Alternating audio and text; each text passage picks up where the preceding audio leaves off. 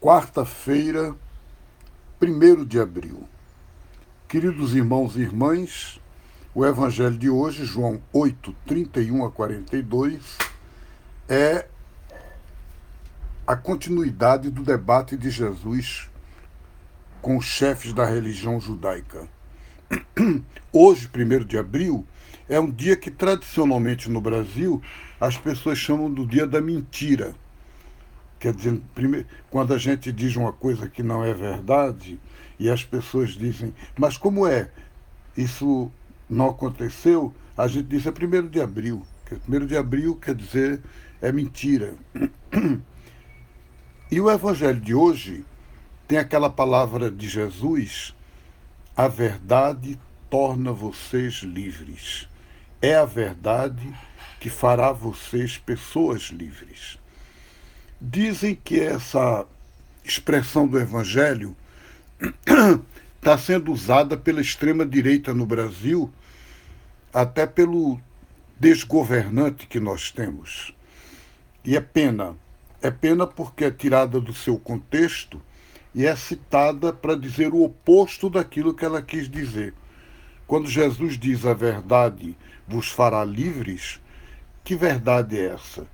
Não é a verdade rígida, fria do intelectualismo, não é a ciência vendida ao capital. A verdade que nos faz livres é o amor. É a compreensão do outro. É o diálogo com a gente mesmo, com os outros e com Deus.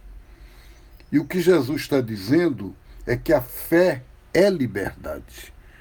Eu acho que é importante lembrar uma palavra de Dom Helder, Dom Helder Câmara, ele dizia: quem pode dizer que é totalmente livre?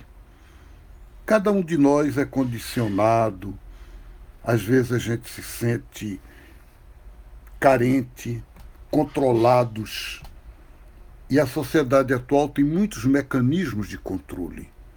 Às vezes a gente é condicionado e nem sabe que é. E Jesus diz: fé é liberdade. Se você tem fé, se você entra no caminho da fé, você tem de entrar no caminho da liberdade interior.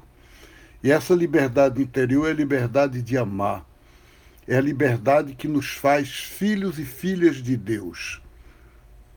Então, é muito importante a gente ter esse, esse pro, projeto de vida e, ao mesmo tempo, colaborar, apoiar, ser irmãos e irmãs para o projeto de uma liberdade que é de todo mundo, que é de todo o cosmos. Um grande abraço a vocês, Deus abençoe e até amanhã.